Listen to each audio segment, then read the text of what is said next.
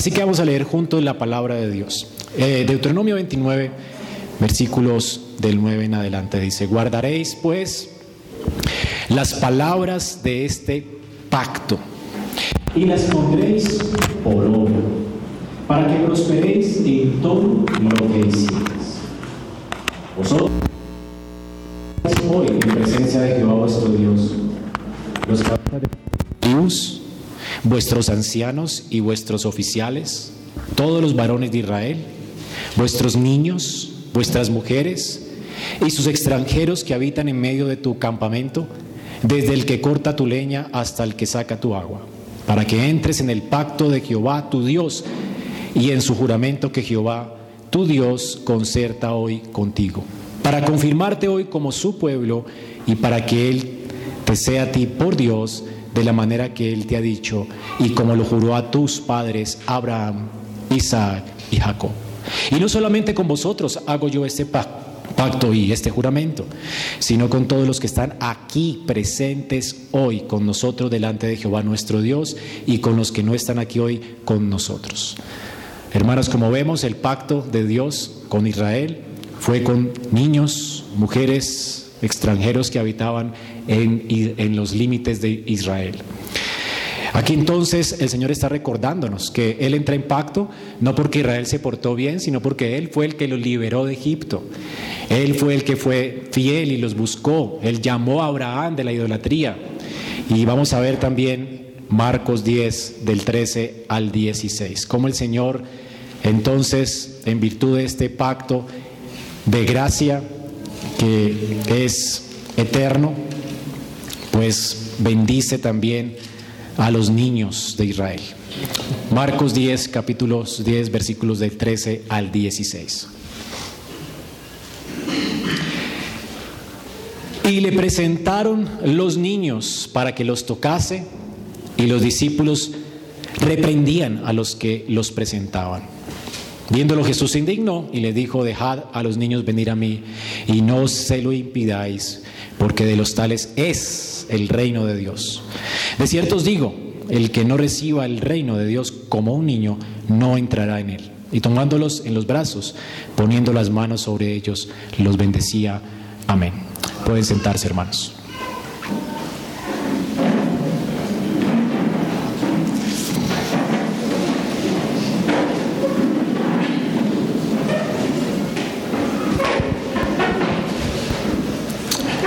Normalmente siempre hacemos los domingos una exposición de la palabra de manera consecutiva y en este año estamos estudiando el Evangelio de Juan. Pero pues con los ancianos hablamos y vamos a hacer algunas interrupciones en el Evangelio de Juan para hacer sermones prácticos. Y este es un sermón práctico. Así que eventualmente de mes a mes vamos a interrumpir nuestra serie para hablar acerca de sermones que eh, queremos que ustedes reciban y sea para que seamos edificados. Y en esta mañana, pues, en virtud de que vamos a bautizar a Isabela, vamos a hablar acerca del pacto de Dios y del corazón que Dios tiene para nuestros hijos. Cómo Dios considera a nuestros hijos dentro del pacto. Cómo es que Jesús quiere bendecir a nuestros hijos y los considera como ciudadanos del reino. Así que esto es lo que vamos a recordar en esta mañana. Este no es un, sermón solamente para eh, los padres de Isabela, sino para todos nosotros, porque espero que realmente este sermón nos llene de esperanza para vivir agradecidos, reconociendo que no estamos aquí, hermanos, en virtud de nuestras obras, o no estamos aquí en virtud de lo que hacemos, y eso es lo que nos recuerda el bautismo. No entramos en pacto con Dios por nosotros. En el bautismo no somos nosotros quienes hablamos, es Dios quien habla, es Dios quien se ofrece a su pueblo, es Dios quien se ofrece a nosotros, es Dios quien nos trae por su espíritu a la iglesia, es Dios quien hace la obra y eso es lo que señala el bautismo cristiano. Generalmente nosotros vemos que hoy en día el bautismo que celebran muchas iglesias es la persona quien habla y se enseña el bautismo como una obra del hombre, como una profesión pública del hombre. Pero en la Biblia la profesión pública de fe y el bautismo son dos cosas distintas. El bautismo es un sacramento, una señal de pacto, un sello que Dios pone, prometiendo algo a su pueblo, al igual que la circuncisión. Así que en el bautismo es Dios quien habla, y esto nos recuerda el bautismo de Jesús. Quien habló en el bautismo de Jesús no fue Jesús, fue Dios asegurando que en Él, en Cristo, hallamos satisfacción y que Él es el Hijo escogido de Dios por quien hallamos vida eterna. Así que hermanos, en nuestro bautismo es Dios quien habla. El bautismo se trata de Dios, no se trata del hombre. No es el hombre quien proclama algo, es Dios quien proclama algo. Y por eso bautizamos a nuestros niños pequeños, porque entendemos que la salvación de nuestros hijos no está en manos de nuestros hijos, está en manos de Dios. Es Dios quien elige, es Dios quien salva, es Dios quien señala, es Dios quien sella y asegura su juramento con un sello de que si nos arrepentimos de nuestros pecados y ponemos nuestra confianza en Cristo, Él tendrá de nosotros misericordia por esa sangre del pacto eterno. Así que en el bautismo nos es ofrecido el pacto de gracia y nos es ofrecido al pueblo visible, la iglesia de Dios, y siempre ha sido así. Por eso Dios siempre convoca a su pueblo, a, los creyentes, a los hijos, y los, y los manda entonces a que recordemos las palabras del pacto ese pacto que nos es jurado y prometido, para que nos acojamos a Él y creamos. No entramos al pacto de Dios por nuestras obras, entramos en el pacto de Dios porque Él quiso, quiso amarnos, quiso llamarnos. Así que hermanos, hoy celebramos realmente la gracia de Dios. Cuando celebramos un bautismo en nuestra iglesia, no celebramos que alguien ha creído, no, celebramos que Dios ha prometido. Hermanos, esto es lo que vamos a celebrar en esta mañana. Entonces recuerde su bautismo. Tal vez usted fue criado en una iglesia presbiteriana, bautizado del Padre. Recuerde lo que Dios le prometió en su bautismo y lo que Dios le está prometiendo a los padres. Ahora que nuestros hermanos Janet Luis Carlos van a presentar a Isabela. Recuerden, hermanos, lo que el Señor les promete en el bautismo. El Señor es quien promete. Nuestra confianza está en el Señor, no en nuestros hijos. Así que, hermanos, vamos a celebrar juntos lo que significa este pacto de gracia y su sello. En Marcos, el texto que escogí para hablar de este pacto, de este sello, eh, el Señor nos habla a través de Marcos de las implicaciones eh, que trae consigo el seguir a Cristo. Aquí en el, en el contexto de Marcos 10, el Señor está hablando a los discípulos de lo que implica ser un ciudadano del reino, las implicaciones de ser discípulo de Cristo. A los, a los discípulos les costó trabajo entender estas cosas y seguramente a nosotros también nos cuesta. Jesús antes ha estado hablando acerca del matrimonio y para los discípulos fue difícil considerar la enseñanza del matrimonio cristiano. Y seguramente para nosotros es difícil. Igual el Señor ahora está corrigiendo a los discípulos en cuanto a cómo la iglesia debe considerar a los niños en la iglesia. Y también a muchos nos puede parecer difícil. Y más hoy en día cuando en las iglesias normalmente los niños parecen ser un estorbo y los colocan aparte. ¿Ok? Y no hacen parte del culto y hacen hasta cosas diferentes para ellos, para divertirlos, mientras los adultos están escuchando la palabra, como si los niños no pudieran estar con nosotros en el culto. Ahora, el Señor está corrigiendo eso y está enseñándonos que ellos hacen parte de la iglesia, que Él está también interesado en ellos. El Señor, pues, aquí está corrigiendo la perspectiva también acerca del matrimonio, luego de los hijos y luego con el joven rico, él está corrigiendo también la perspectiva que los discípulos deben tener con los bienes. Y al mismo tiempo, con el joven rico vemos cómo un hijo del pacto fue criado mal por unos padres que le enseñaron que las bendiciones de Dios se ganan, ¿verdad?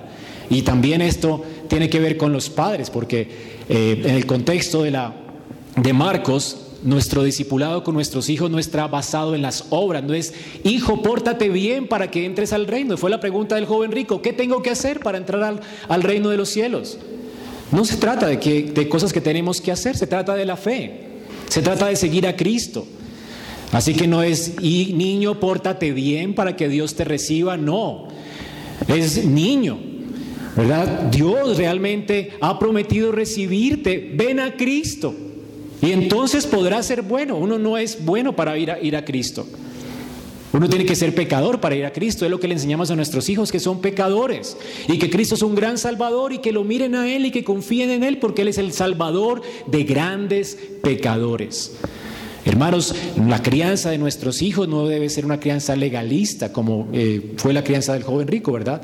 Así que es en este contexto que el Señor nos habla de los hijos del reino, cómo los padres deben traer a los hijos a la iglesia, cómo el Señor alaba a estos padres por traerles a Él, al cuerpo de Cristo, más a Cristo. El Señor quiere bendecir a estos hijos y el Señor pues corrige nuestra perspectiva de los niños en el reino y Él quiere enseñarnos. Así que tenemos aquí en nuestro texto dos cosas y van a ser los dos puntos de mi sermón en esta mañana. En primer lugar tenemos que la escritura aquí nos señala, aquí en, ese contexto, el carácter del discipulado.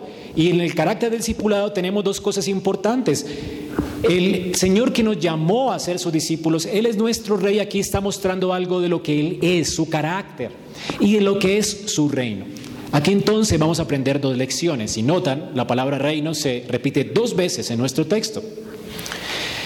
De cierto digo que el que no reciba el reino de Dios como un niño no entrará en él. Versículo 15. El versículo 14. Viéndolo Jesús se indignó y le dijo, dejad a los niños venir a mí y no se lo impidáis porque de los tales es el reino de los cielos. Este pasaje trata del reino de Dios. Y ese pasaje también habla de cómo Cristo se indignó con los discípulos, así que habla acerca de Cristo y lo que a Él le interesa, sus intereses. Entonces dividí mi sermón en dos. Primero vamos a ver el carácter del rey y luego vamos a ver el carácter del reino. ¿Ok? Vamos a ver primero el carácter del rey. Nosotros todos, como les dije, pecadores que somos, al estar apartados de Dios, necesitamos conocer desesperadamente quién es nuestro Rey. Y esto nos va a costar renovar nuestra mente. Y la única forma de conocer a Cristo es escuchándole hablar, viendo sus reacciones, las cosas que son importantes para Él, lo que le, lo que le enoja, lo que está en su corazón, lo que lo hace llorar. Hermanos, no es sorpresa, hay, hay muchas sorpresas para nosotros sobre Cristo. Nos debe asombrar el hecho de que el Señor llore por la muerte de Lázaro. Y aquí tenemos una muestra de cómo nuestro dolor le importa a Él. No somos ajenos a Él. Lo que, el, el, sufrimiento nuestro no es ajeno a Jesús. Jesús no llora por impotencia de no poder salvar a Lázaro, ni porque las personas que estaban alrededor de Él no creían, porque Él es el que genera la fe. No está frustrado porque la gente no cree en Él, es el que da la fe. Sin embargo, Él está más bien compadeciéndose del corazón de Marta y esa familia. Él llora con los que lloran. Él es un hombre compasivo y es un Dios compasivo. Cristo revela completamente el carácter de Dios. Así que la Biblia nos revela quién es Cristo por sus reacciones. Cristo odia la muerte y lloró porque un amigo suyo murió. Él odia la muerte, de hecho vino a vencer la muerte. Él fue a la cruz para vencerla. Al Señor le indigna la muerte. Al Señor le indigna el pecado y por eso lloró sobre Jerusalén. Pero también al Señor le indigna el hecho de que nosotros no busquemos lo que Él le agrada. Y cosas que le agradan a Él están aquí en este texto. A Él le agradan los niños. El corazón del Señor también está puesto en los niños. Aquí entonces, hermanos, eh, es algo importante entender esto, porque al parecer los apóstoles no habían recibido la lección que algunos versículos atrás el Señor les da. En el versículo 9, Él recibe a un niño, lo pone en sus brazos. En el versículo 33 al 37 dice que les da un ejemplo de que el que recibe a un niño como este me recibe a mí. Él les ha enseñado ya que deben recibir a los niños.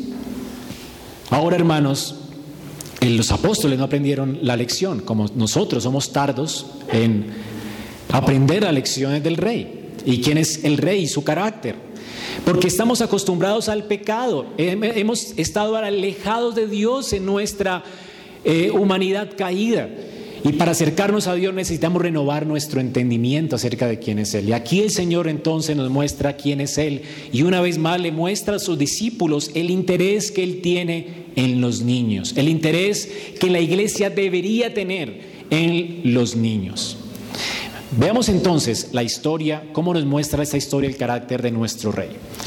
Dice aquí que los padres, bueno, no dice que son los padres, pero dice que, y le presentaban niños para que los tocase. Obviamente inferimos que eran papás. En ese tiempo no habían nanas, ¿verdad? Sino que habían padres y seguramente esos padres eran creyentes, porque estaban buscando en Jesús alguien, estaban viendo en Jesús a alguien que podía bendecir a sus hijos. Es decir, que ellos creían en Jesús, estaban siguiendo a Jesús. Y estaban colocando su esperanza en Jesús y por eso traían a sus hijos para que los bendijese. No era necesario pues que Marcos, pusiera aquí que eran padres, porque se infiere lógicamente por el contexto cultural de que en ese tiempo los padres eran los que llevaban a los niños, los que se encargaban de ellos. Así que tenemos aquí padres trayendo sus hijos. Y aquí la palabra dice presentaban, es continuo. O sea que había muchos padres viniendo con sus hijos a Jesús. Los presentaban, como que los discípulos vieron, no era, no era un niño, no eran dos, no eran tres, eran muchos. Los presentaban y los seguían presentando. Estaban haciendo como cola, ¿no? Para que el Señor los bendijera. Así que los eh, discípulos tal vez pensaron que esto era una interrupción en el reino, en el avance del reino. Jesús está perdiendo el tiempo aquí. Tenemos que predicar, no perdamos el tiempo con los niños. Ahora, hermanos, ¿cuál era el propósito de estos padres? Dice aquí el propósito, ¿para qué? Siempre los para qué son propósitos en la Biblia, ¿no? Y les presentaban a los niños para que los tocase. Ahora, Marcos también está dando por sentado que la gente que está leyendo entiende que es tocase. Y obviamente a nosotros nos toca explicarlo porque en nuestro contexto místico podemos pensar que tocase es que hay algo mágico en el toque del maestro. No, no hay algo mágico en el toque de Jesús. La palabra tocar es lo que, vimos, lo que leímos ahora eh, providencialmente en el texto que leemos semanalmente. Cuando el Señor, a través de Abraham, eh, bendijo ¿no? a Isaac, bendijo a Jacob, él tocó a su hijo, recuerdan que lo notó velludo y por eso le extendió su bendición. Era a través del toque de los patriarcas que los hijos de los patriarcas recibían la bendición. Así que tocar es sinónimo de bendecir. Eso es lo que entendemos por tocar. Tocar es entonces es proclamar las bendiciones de Dios prometidas a esos hijos. Así que el propósito de estos padres, ¿verdad? No era que ocurriera algo mágico o misterioso por el toque del maestro, no era que el Señor por el toque los sanara, aquí no dice que eran niños enfermos, algunos comentaristas en su afán por eh, dejar a los niños fuera del reino, entonces dicen que eran enfermos, que Jesús quería que los tocara por eso, pero ahí no dice nada que eran enfermos. Era porque ellos creían que el Señor los podía bendecir. Tocar es sinónimo de bendecir. Ese, en esa acción, lo que Jesús está declarando sobre ellos son las bendiciones del reino sobre estos hijos. Y obviamente no tenemos que inferir esto, sino que está muy claro en el versículo 16. ¿Qué hace el Señor una vez los toca?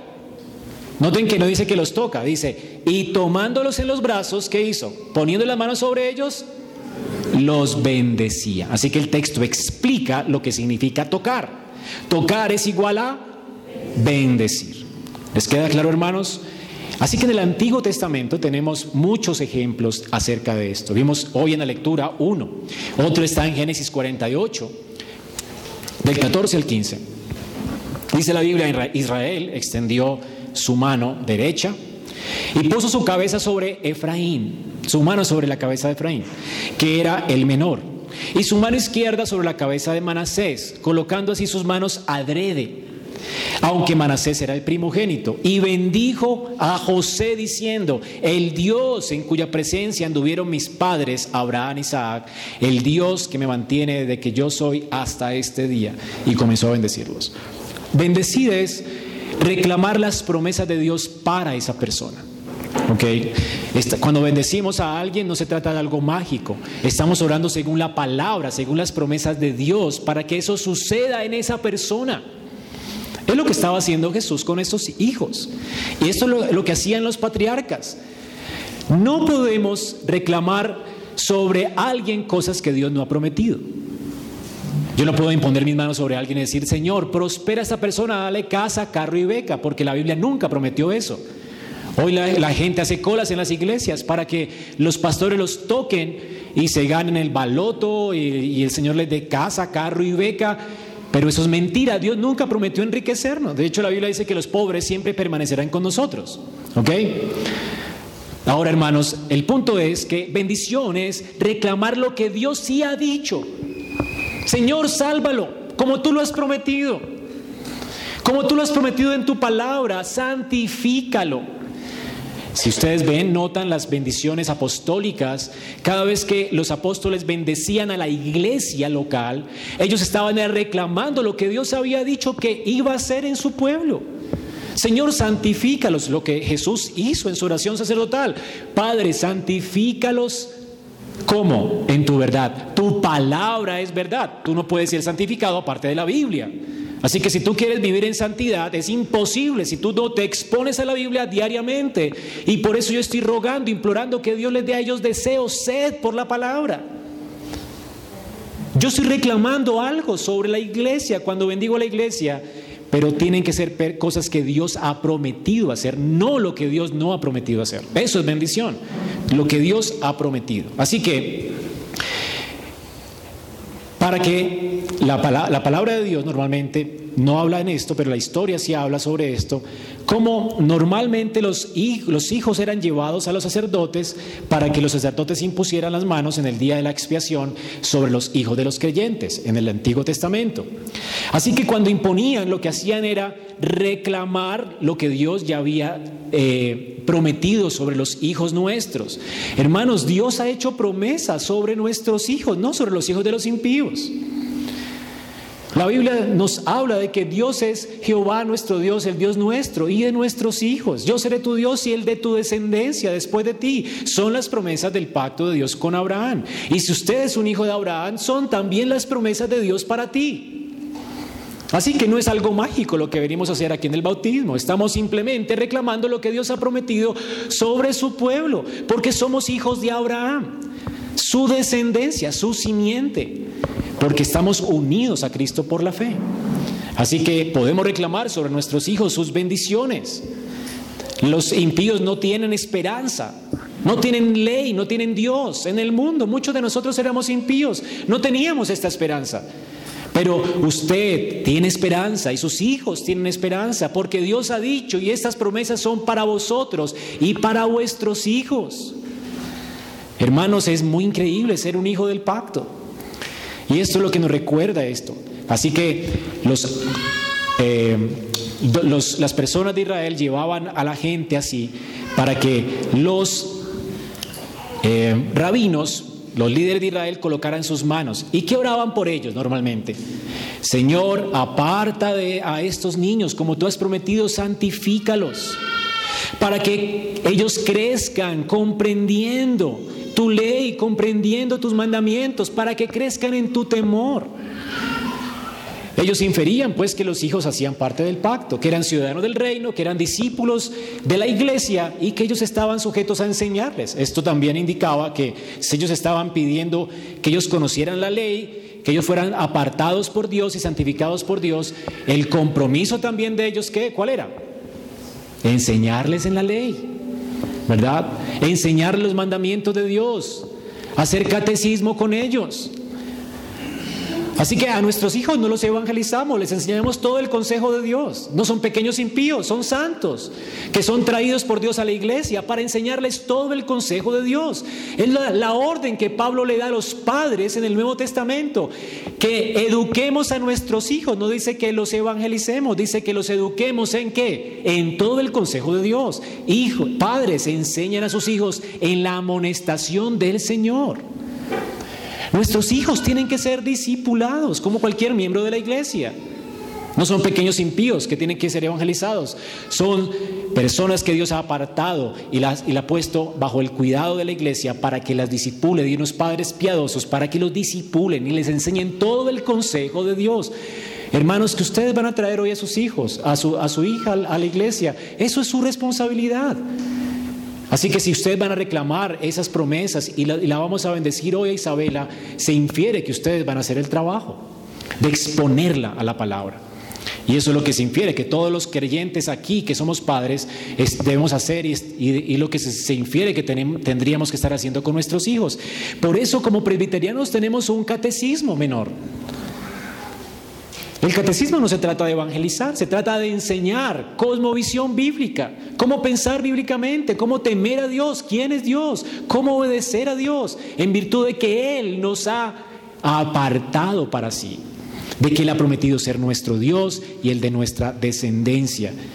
Hermanos, por eso es que tenemos un catecismo, porque queremos enseñar a nuestros hijos en la fe, en todo, todo el consejo de Dios, para que ellos crezcan con una cosmovisión diferente. Así que hermanos, lo que hace Jesús aquí es responder a la fe de los padres. Y lo que hace Jesús es interceder por estos hijos. Así que estos padres piadosos anhelaban esta bendición de Dios sobre sus hijos. Así que los, los, estaban guiando a la persona correcta. Hermanos, hacen bien los padres cuando traen a sus hijos a Cristo. Jesucristo es la fuente de la que fluyen todas las bendiciones de Dios. No hay posibilidad de salvación aparte de Cristo. No hay posibilidad de santificación aparte de Cristo. Estos padres hacen bien en traerlos a Cristo. Y en, nuestro contexto, ¿cómo traemos a los niños a Cristo? Es trayéndolos para que pertenezcan a la iglesia, sentarlos en los pechos de la iglesia, como dice también el profeta, que, sean amamantados en sus pechos. Hermanos, Cristo, este es el cuerpo de Cristo. Y los niños tenemos que traerlos a Cristo, de manera que en la iglesia, el lugar donde fluyen las bendiciones del pacto de Dios con su pueblo, ellos sean amamantados y bendecidos por Dios, apartados, salvados por Dios. Es por eso que tenemos a nuestros hijos en el culto, porque creemos que ellos son receptores de la palabra. Por eso es que los ponemos con el trabajo de dibujar mientras el pastor habla sobre lo que él está hablando. Nos afanamos porque aprendan lo que, lo que nosotros aprendemos, de recordarle lo que, lo que estamos aprendiendo en la iglesia. Hermanos, no queremos estorbar a los niños para que vengan al Señor. Queremos facilitarle más bien la entrada al reino. Así que hermanos, ¿cuál fue la reacción de los discípulos? El Señor quiere bendecirlos, los padres hacen bien en traerlos a Cristo. Sin embargo, ¿qué hacen los discípulos? Se enojan. Ahora, no conocemos lo que motivó a los discípulos enojarse. Podemos elucubrar, pero tenemos la palabra profética más segura y la Biblia sí nos habla algo acerca del carácter de los discípulos. Recuerden que más adelante los discípulos van a estar compitiendo por quién es mayor o más importante en el reino de los cielos. ¿Se acuerdan? Y más atrás Jesús les enseña que ellos deben ser como niños. ¿Se acuerdan? ¿Cuál era el problema de los discípulos? Eran orgullosos. ¿Cuál es nuestro problema? El orgullo, la soberbia. Pensamos que somos muy importantes. Y vemos a los demás como poco importantes. Ellos estaban compitiendo por el primer lugar en el reino. Estaban compitiendo y se pelearon entre ellos por cuál era el mejor, el mayor. Así que si alguien se cree superior a los demás, ahora cuando viene un niño a Jesús, y como yo soy superior, entonces ¿qué hacemos? Es menospreciar a otros. Ellos estaban enojados porque pensaron que los niños estaban haciendo perder tiempo al Señor. Oye, no, no, no, no, no traigas más niños, que nosotros somos los importantes, Señor, instruyenos a nosotros. ¿No es lo mismo que pasa cuando no somos pacientes con los niños que están en el culto? No, los niños no son tan importantes, mandémoslos a un cuarto aparte, encerrémoslos, amaniatémoslos por allá aparte, que no nos molesten. Nosotros somos los que necesitamos aprender, somos los importantes. No, hermanos, el niño es importante.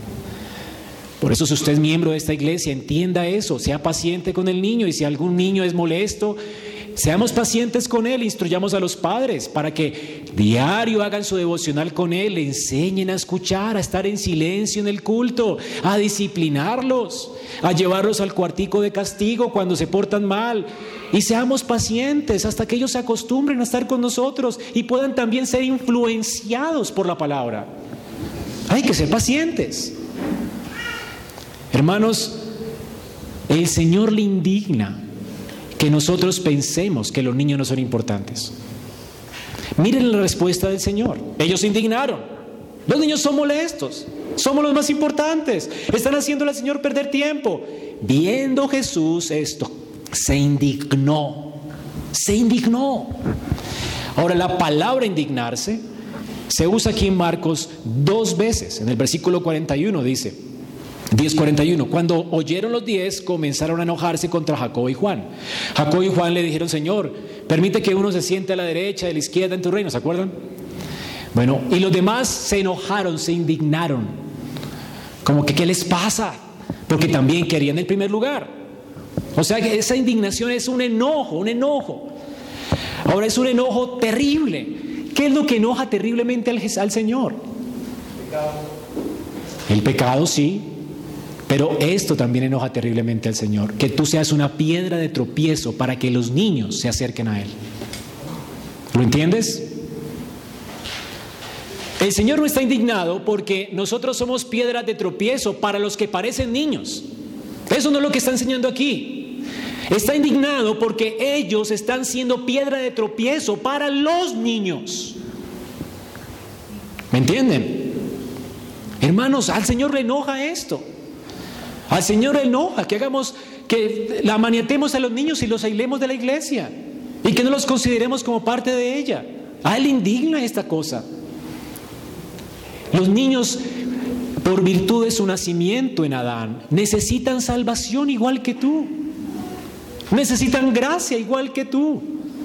Todos nacemos muertos en delitos y pecados. La única esperanza de un niño es el Evangelio. Ahora, hermanos, nosotros entonces tenemos aquí el ejemplo de Jesús. Él sintió enojo, celo, santo, por la gloria del Padre. Y la gloria del Padre estaba siendo manchada por la actitud de los discípulos. Dios se deleita en salvar. Y se deleita en salvar niños. O que los niños también son objetos de salvación. No hay dos tipos de salvación. Algunos piensan que hay salvación por ser niños y hay salvación por la fe. No, solamente hay un solo, una sola en la reforma protestante. ¿Cuál fue? Salvación solo por la fe y solo por Cristo. No hay salvación por ser niño. Así que si tú naces niño, automáticamente no eres salvo. A algunos les parece que eso es así, ¿verdad? Pero el Señor no es lo que dice en la palabra. Primera de Corintios dice que los hijos de los creyentes son apartados o santos. De lo contrario serían como inmundos, apartados de toda la gracia de Dios. O que hay niños inmundos y niños santos. No todos los niños son automáticamente salvos por ser niños. ¿Me hago entender? Hermanos, no hay salvación por ser infantes. Solamente hay salvación por Cristo y por medio de la fe. Y un niño no puede creer, dirán. Bueno, Juan el Bautista saltó de emoción cuando Cristo se acercó a él, siendo él todavía un feto en, la, en el vientre de María. Desde que el niño es concebido ya es un niño, con toda su información genética. Y cuando todo se va desarrollando, él se va desarrollando como una persona, no es un animalito que llega a ser persona, es una persona, ya siente. Y aunque su fe es poca, ya tiene fe. Tiene tanta fe que él sabe que si llora le dan leche. Así que un niño puede creer. Dios puede despertar el corazón de un infante, como despertó el corazón de Juan el Bautista en el vientre de Elizabeth. Hermanos, esto es lo que creemos. Así que no hay salvación por ser infante. En Estados Unidos hay, hay, cristianos que no se oponen al aborto porque piensan que si abortan niños, pues más rápido los despachan al reino, porque ya todos los niños automáticamente por ser inocentes son salvos. Cuando la escritura enseña que no hay niños inocentes, todos pecamos en Adán. Y todos cargamos con el pecado original y por cuanto todos venimos con el pecado original, todos merecemos la muerte y la condenación eterna, porque por cuanto todos pecamos estamos destituidos de la gloria de Dios. En Adán todos estamos muertos. Para poder que alguien viva necesita estar en Cristo. Solamente hay dos formas de salvación. Ve una sola, no hay dos formas de salvación, hay una sola forma de salvación, en Cristo, por medio de la fe. ¿Entienden que no hay solo una sola? ¿Solo Cristo? ¿Sola fe? Hermanos, Notan entonces el carácter compasivo del Señor. Él está interesado en los niños. Él se compadeció de Juan el Bautista siendo todavía alguien en el vientre de su madre. Él se compadeció de muchos hijos en Israel. Él se compadece de los niños. Él está dispuesto a recibir aún el más pequeño de entre nosotros. Él se deleita en salvar y se indigna con aquellos que sirven de tropiezo para que otros vengan a Él. Hermanos, que el Señor se deleite en salvar es algo maravilloso para mí. Porque puede ser que tú pienses que el Señor no se deleite en salvar. Pero dice Ezequiel 33:11, vive yo, vivo yo, dice Jehová el Señor, que no quiero, no quiero la muerte del impío, sino que se vuelva el impío de su camino y viva. Por tanto, por tanto, por esto, porque el Señor se deleita en salvar, tenemos esperanza. Por eso puede cualquier pecador venir a Él, porque su deleite es salvar. Y por eso Ezequiel dice, volveos de vuestros malos caminos. ¿Por qué moriréis si Él se deleita en salvar? ¿Por qué un pecador ha de morir si al Señor le place y le gusta, le encanta recibir pecadores para hacer salvarlos? Él quiso hacerse hombre.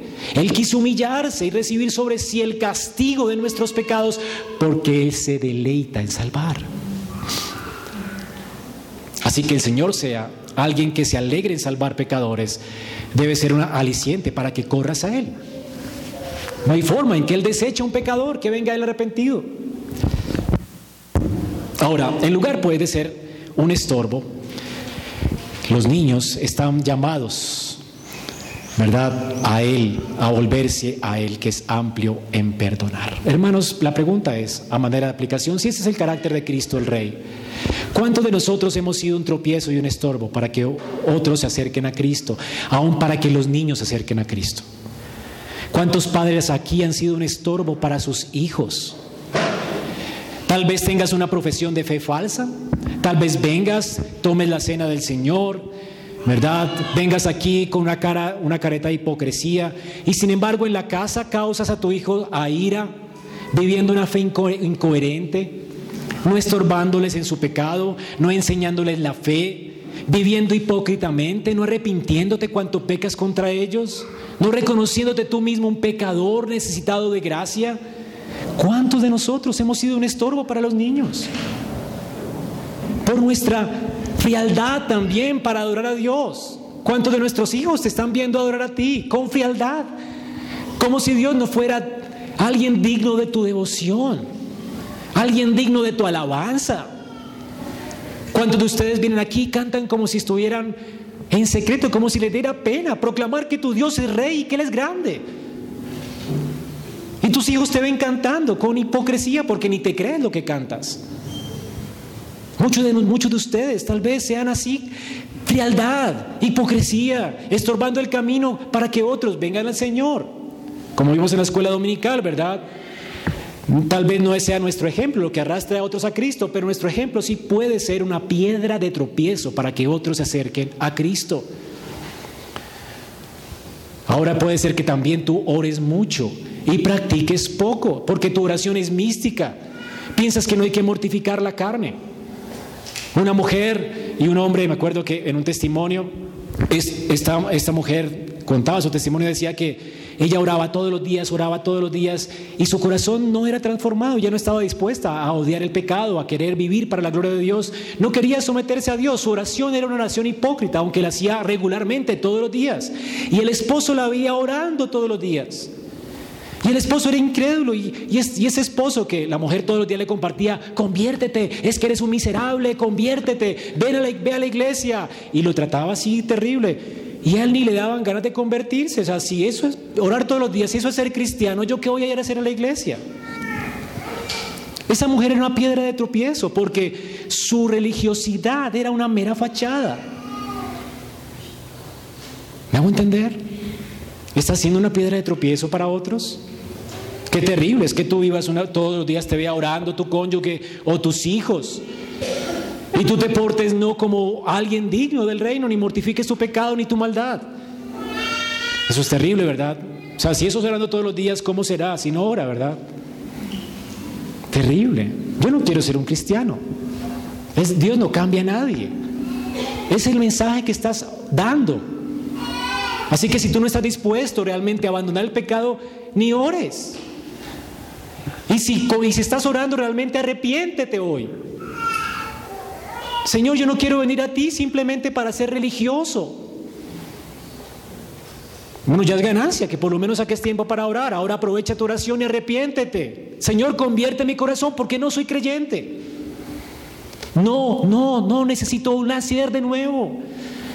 Báñame con tu gracia, ayúdame a vivir para ti, ayúdame a odiar lo que tú aborreces, a respetar a mi prójimo, a respetar a mi cónyuge, a mis hijos. No puedes ser inconsistente si tienes una vida cristiana hipócrita en tu discipulado con tus hijos. Así que hermanos, no sirvamos de tropiezo a otros. En el tiempo de los judíos, obviamente los niños eran menospreciados porque en esa sociedad los niños eran considerados gente, con las mujeres, gente como de bajo perfil, o sea, como que no eran dignos de la educación, no eran dignos de, nada. Ahora, eh, nuestros hijos en la, en la actualidad, en nuestra cultura y aún en la iglesia, los padres vemos a los niños diferentes, ¿no? No son demasiado importantes y en algunos casos se han convertido hasta en ídolos de la cultura. Ahora, ¿y cómo sí que ídolos? Bueno, sí. ¿Qué haces tú con un ídolo? Te postras delante de él, le traes ofrendas, le das lo que el ídolo te pide, ¿verdad? Y así muchos padres hacen con sus hijos. Quieren un ídolo, luego para postrarse delante de él, niño quieres, toma, toma, toma, todo lo que el niño quiera, ¿verdad? Así que eso es poner al niño como ídolo, no como una responsabilidad de pacto. Y muchos en la iglesia ven a los hijos como pequeños ídolos que, a los que ellos deben servir, no como criaturas que Dios ha puesto en, en ellos, en pacto con ellos, porque son pecadores redimidos que necesitan ser guiados y conducidos a Cristo. La pregunta es, ¿cómo ves a tus hijos? ¿Los ves como criaturas caídas, caídas en Adán, corrompidas por causa del pecado, que necesitan gracia? ¿Necesitas tú recordarle a, tus hijos que son pecadores, que necesitan gracia? Y que Dios les, ha prometido a ellos gracia en el bautismo. Hermanos, el extremo, nosotros vivimos al extremo de la sociedad judía. Nuestros hijos son pecadores.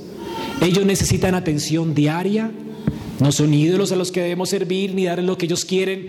Ellos necesitan constantemente reprensión. Necesitan día a día instrucción. Necesitan cada día que se les repita las mismas cosas hasta que las aprendan. Y eso es desgastante, ¿verdad? Pero ¿quién te dijo que eran ídolos? Son personas que Dios te dio para que las formes. El Señor dice que los hijos criados en la juventud son como aljabas, como flechas, el aljaba de valiente, perdón. La flecha tiene que ser pulida para que den el blanco, derechita para que den el blanco. El padre tiene que ser diligente en pulir esas flechas y educarlos de tal manera que ellos puedan glorificar a Dios con su vida. Tienen que disipularlos y esto es desgastante, como fue desgastante para Cristo venir por nosotros y decirnos cada domingo las mismas cosas a través de la exposición pública de su palabra. Hermanos, el Señor nos ama y cuando nos ama, Él nos disciplina, nos instruye, nos azota, nos reprende a todo aquel que recibe por hijo. ¿Haces tú esto con tus hijos? ¿O piensas que son pequeños ídolos a los cuales tú debes servir? ¿A los cuales debes permanecer contento y alegre? Nuestra cultura filosófica y psicológica dice que los niños no pueden estar tristes. Hay que trabajar para eso. ¿Qué importa que el niño se déjalo que se deprima?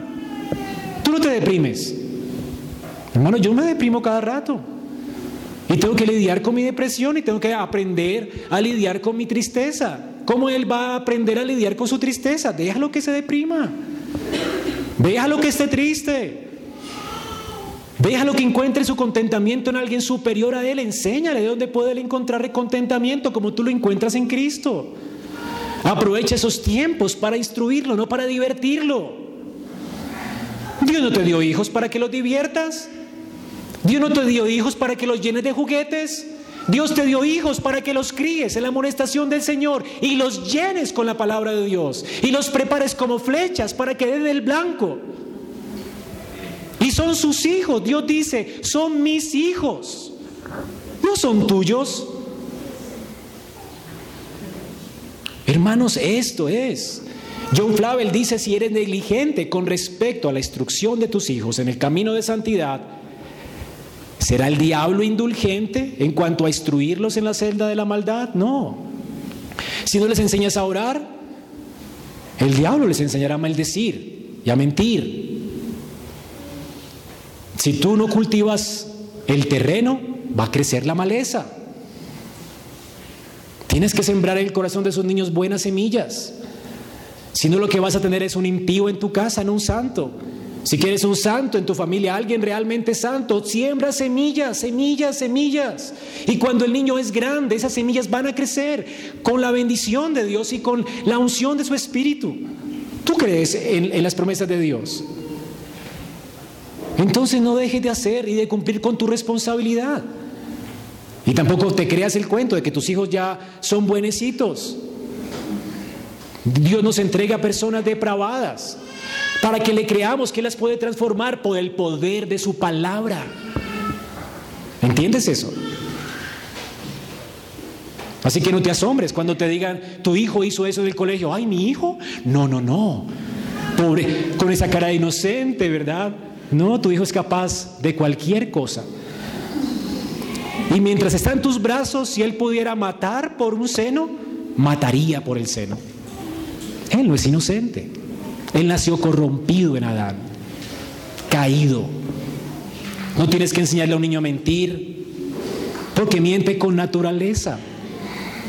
No tienes que enseñarle a un niño a robar porque él quiere lo que no es de él, por naturaleza. Por naturaleza, si no lo crías en la amonestación del Señor, lo que va a crecer es maleza. Y por eso hay tanto delincuente en la calle hoy. Porque esta cultura menosprecia a los niños, no los ama, los menosprecia. Los idolatra, pero los menosprecia. Entonces consiguen la nana para que les dé comida, los alimente como borreguitos y piensan que se crían solos, que son pequeños diosecitos que se levantan solos. No, no, no, no. No son animalitos. Eso es lo que la herencia de la evolución. Los niños no son homo sapiens. Son hombres creados a imagen de Dios. No son animalitos que se crían solos, que nacen por instinto, son personas que necesitan ser llenados con la palabra de Dios para que reflejen la gloria de Dios. Así que hermanos, Jesús le agrada recibir a estos niños. Marcos quiere entonces mostrarnos esto. Es muy triste, hermanos, ver padres que no ven la importancia de traer a los niños a Cristo, de involucrarlos en la iglesia, de levantarlos en la amonestación del Señor, de educarlos en el catecismo, de orar con ellos. Esta semana que visitamos a una familia pactual, una de mis sobrinas, gracias a Dios, ella ha educado a su hijo en la amonestación desde chiquito y el hijo tiene 18 años, ya está en Estados Unidos ahora queriendo estudiar inglés y compartiendo con una familia cristiana. Y lo que le dice, mamá, ¿sabes qué extraño este mes de Colombia? Nuestros devocionales familiares. Aquí no los hacen.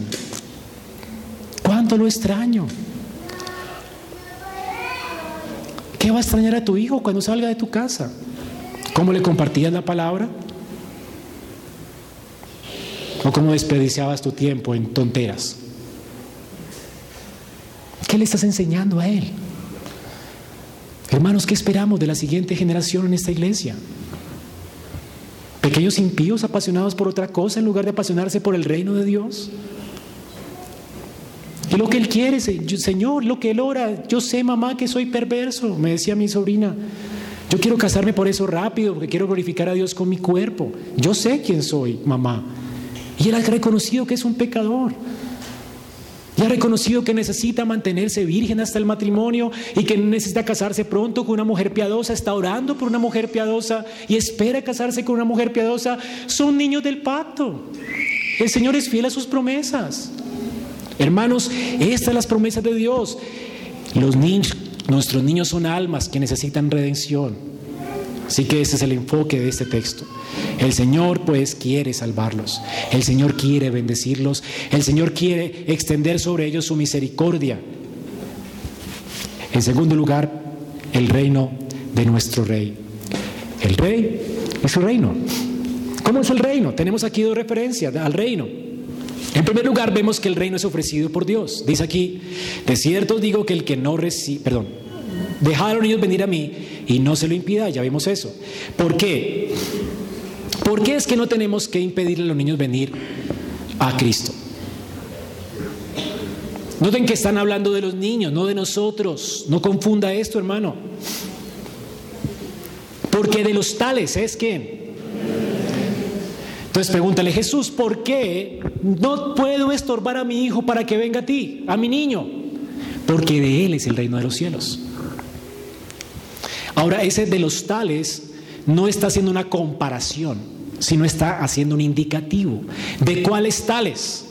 De los tales que son traídos a Él para ser bendecidos, de los que son traídos a Él por sus padres para ser bendecidos. De ellos es el reino de Dios.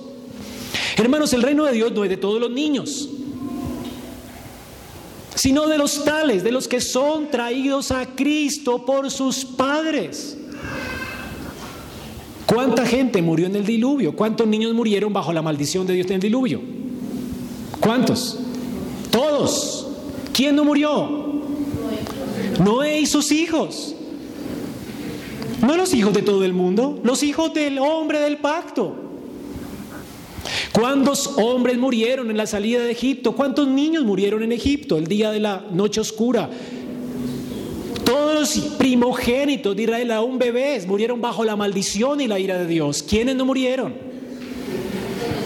Los hijos del pacto. Hermanos, Dios no tiene su misericordia para todo el mundo, sino para los creyentes y su simiente y sus hijos. Y esto una, una, una y otra vez se nos recuerda en la palabra de Dios. Porque, dice Hechos de los Apóstoles, porque la promesa es para vosotros y para vuestros hijos. Se nos recuerda. Así que hermanos, en el diluvio con Noé, se salvó Noé y su simiente. Dios selló el pacto con Abraham y su simiente.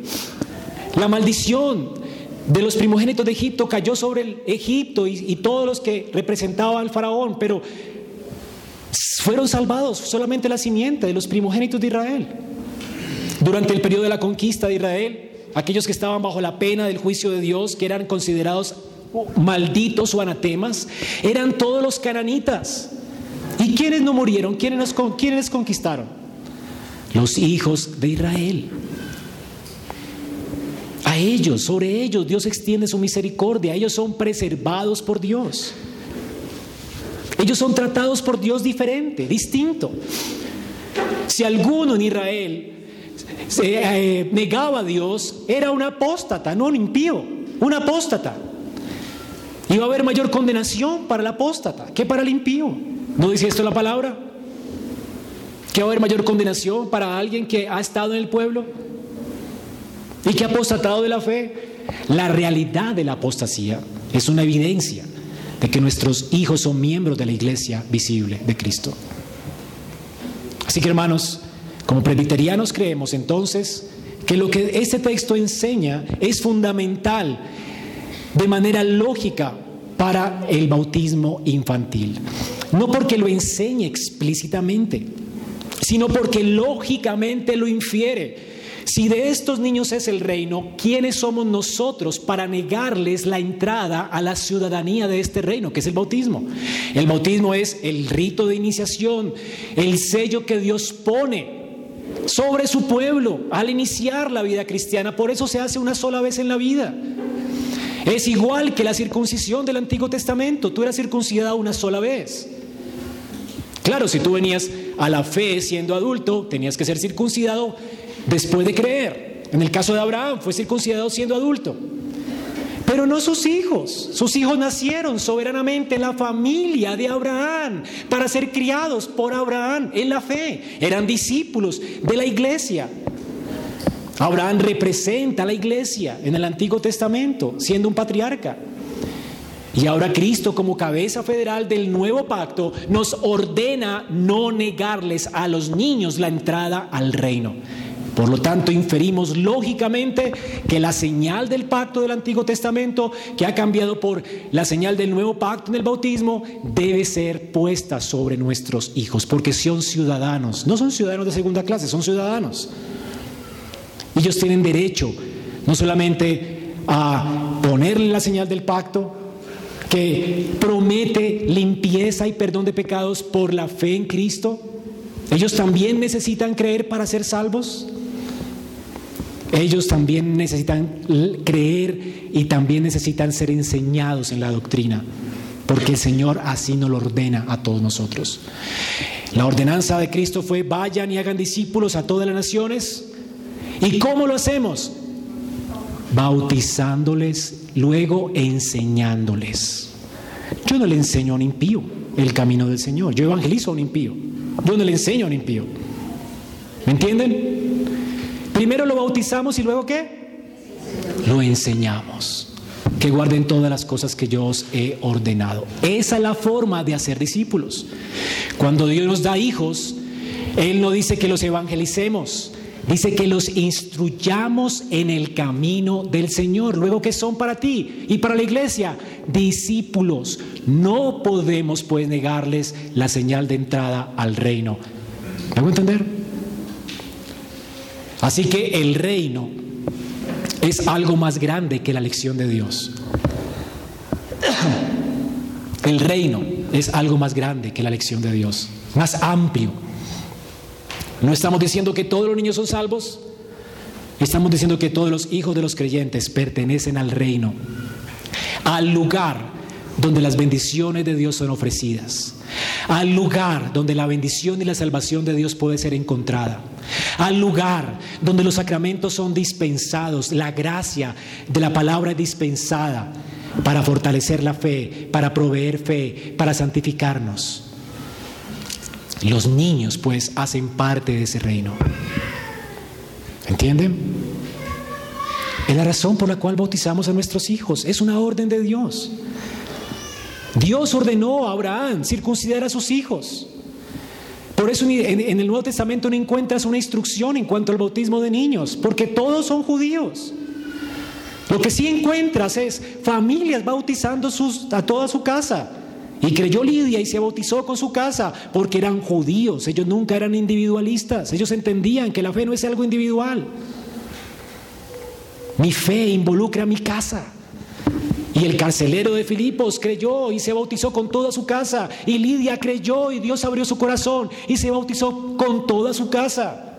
Familias viniendo a la fe. Así que el bautismo, no solamente queremos en el bautismo de creyentes, pero de creyentes con sus hijos. Porque los hijos también son nuestros discípulos, es una orden de Dios. Ahora, hermanos, no tiene algo que ser explícito en la Biblia para obedecerlo. Esto es implícito por todo lo que aprendemos en el pacto, cómo Dios recibe a los niños en el reino. Así que hermanos, no hay un texto en la Biblia donde se nos diga que tenemos que dar la sed a las mujeres. Sin embargo, es implícito, porque todos los creyentes deben participar del cuerpo de Cristo. ¿Me hago entender? Así que no todo lo que obedecemos en la iglesia son cosas explícitas en la Biblia. Eso es lo que enseñan muchos que dividen la Biblia en dos, ¿verdad? Antiguo y nuevo pacto. Pero nosotros creemos solamente en un pacto de gracia en toda la Biblia y esto es lo consistente, que Dios nunca cambia en la manera de tratar con su pueblo y su descendencia.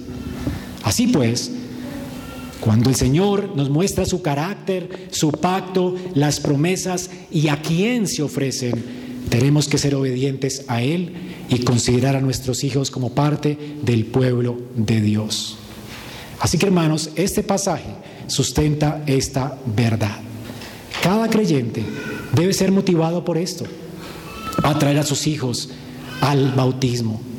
No porque el bautismo haga algo mágico en ellos, como la bendición de Cristo no hacía algo mágico cuando tocaba a los niños, sino porque estamos colocando un sello sobre ellos, que misteriosamente, que es lo que significa la palabra eh, sacramento, está implicando que sobre ellos debe ser rociada la sangre de Cristo, sobre la cual ellos pueden colocar su confianza para ser salvos.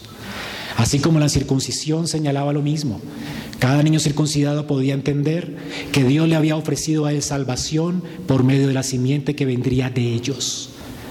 En el bautismo, cada niño bautizado se le ofrece salvación por medio de la simiente que ya vino, murió por nuestros pecados y resucitó de los muertos y ha enviado su espíritu. Así que las promesas del espíritu le son comunicadas a ese bebé. Y la sangre de Cristo le es comunicada a través de esa sangre. Ya no hay sangre, hay agua, porque esa sangre limpia, efectúa lo que la, circuncisión prometía. A todos los que estamos en pacto con Dios, Dios nos promete de que si colocamos la confianza en Cristo, Él nos limpiará de nuestros pecados. Él nos perdona, nos recibe por su gracia, no por las obras. Así que del bautismo, lejos de hablar nosotros, es Dios quien habla, Dios quien promete, yo te perdonaré. Por eso cuando un hijo era circuncidado en Israel, luego Dios le decía qué cosa, circuncida tu corazón, acércate a mí para que yo obre en tu corazón vida acércate a mí.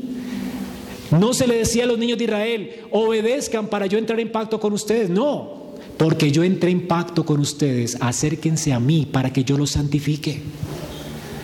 Tú no tienes que enseñarle a tu hijo, obedece para que Dios te ame. No, por cuanto Dios te amó especialmente y te apartó para Él como su pueblo, ve a Cristo para que entonces puedas ser santo, para que tú puedas portarte de una manera que le glorifique a Él. Tú tienes que portarte bien para ser aceptado, porque fuiste aceptado por Él, porque las promesas son para ti. Acércate pues a Él para que Él te santifique. ¿No es esto diferente? No estamos creando una generación de legalistas, sino de creyentes, de creyentes en las promesas del pacto. Esto es, es ser un presbiteriano. Esta es nuestra tradición reformada. Esto es lo que querían nuestros hermanos reformadores. Era lo que creía Pablo. Era lo que creían los apóstoles. Eh, ha sido lo que ha creído la iglesia en la historia. Que es algo que no es ordinario hoy. Por una raíz de los anabautistas, ¿verdad? Que eh, pensaron, y también de los católicos romanos, que le asignaron al bautismo algo que no hace. El bautismo no regenera. El bautismo promete. El bautismo no es el que cambia. El bautismo señala y sella, como la argolla no me hace casado, ¿verdad? La argolla lo que hace es recordarme las promesas de mi esposa. Y esto es lo que va a hacer, hermanos, el bautismo con su hija hoy. Les está, le va a recordar por siempre las promesas de Dios. Dios ha prometido ser nuestro Dios y nosotros somos su pueblo y nosotros podemos entrar en posesión de todas sus promesas por medio de la fe. Qué increíble, ¿verdad? Esto es gracia. Y para terminar, hermanos, aquí tenemos la exhortación de Dios ahora para nosotros. ¿Vimos el interés del rey? ¿Vimos qué implica el reino? Ahora la exhortación. El Señor aprovecha esto para exhortar a sus discípulos. De cierto os digo que el que no reciba el reino de Dios como un niño, no entrará en él. El que no reciba el reino de Dios como un niño, no entrará en él. Ahora, hermanos, noten, no es que los niños sean aquí un ejemplo de humildad. De hecho, no hay un niño humilde en nuestra iglesia. Desde que nace un niño es orgulloso por naturaleza. No es que nosotros tengamos que ser humildes o hacer algo nosotros para entrar al reino de los cielos. No es lo que está diciendo el texto. Ahora, no podemos decir, Señor, mira, soy tan humilde y tan manso como un niño, déjame entrar. No, no funciona así, hermanos. De hecho, no funcionó con el joven rico. Señor, he sido tan humilde, todo eso lo he cumplido desde mi juventud. Y el Señor dice, no, tú necesitas seguirme para entrar al reino. Fe. Vende todo lo que tienes y coloca tu confianza en mí. Solo así podrás heredar el reino de los cielos. No es haciendo algo, no es siendo algo. Es descansando en la obra de otro. Ahora, esos niños que están sirviendo como ejemplo en la enseñanza de Cristo, ¿cómo fueron traídos a Él? ¿Vinieron solos? ¿Ellos voluntariamente dijeron voy a ir a Jesús para que me bendiga? Fueron traídos. Dice aquí la palabra, y presentaron a los niños para que los tocase. Los trajeron, los presentaron. Ellos no vinieron solitos. Es así como se recibe el reino. Estos niños son completamente pasivos. Fueron traídos por alguien, el Señor los recibió, los sentó en sus pies y los bendijo. Esos niños son pasivos, ellos no hicieron nada. Aquí no dice que ellos tuvieron fe, aquí no dice que ellos se portaron bien. Niños que están aquí no es porque te portes bien que el Señor te recibe. Es porque eres traído. Jesús espera que nos hagamos como ellos. Es decir, que nos hagamos conscientes de nuestra profunda incapacidad y la necesidad profunda de que somos completamente caídos, dependientes de la gracia de Dios. Somos pecadores, malditos, merecedores del juicio de Dios. Ahora, si como eres, así como eres, totalmente desposeído como un niño, un niño no trae nada al mundo, es así como el Señor coloca este ejemplo. No es el ejemplo de humildad, es el ejemplo de cómo son. Ellos no tienen nada que puedan ganar por sí mismos, dependen absolutamente de sus padres. No tienen nada que ofrecer a Jesús. No traen presentes a Jesús. Si vienes así a Cristo, desposeído, consciente de tu necesidad, consciente de que necesitas aún que el Espíritu de Dios te traiga a sus pies, consciente de que necesitas una obra de regeneración en tu corazón, consciente de que necesitas su gracia entonces podrás entrar y recibir el reino de los cielos. Ahora, hermanos, ese es el llamado, a confiar en Cristo y nada más. A rogar por su bendición, a pedir que nos revista de su justicia y quite nuestra maldad. Un anciano del pasado entendió bien este texto cuando le dijo al Señor en oración, Señor, nada traigo en mis manos, simplemente a tu cruz me aferro. Desnudo busco en ti vestido, desvalido vengo a ti por gracia, negro, sumamente negro. Vuelvo a la fuente, lávame Salvador o muero. Esto es venir a Cristo como un niño. ¿Entiendes? Si tú eres pues alguien que no ha venido a Cristo, si tu corazón está lleno de orgullo, solamente reconoce cuán terrible, es, pecaminoso es tu corazón y pide al Señor que te salve. Que el Espíritu de Dios te traiga a Él, a sus brazos de amor, para que Cristo entonces te reciba por su gracia. Tú necesitas nacer de nuevo.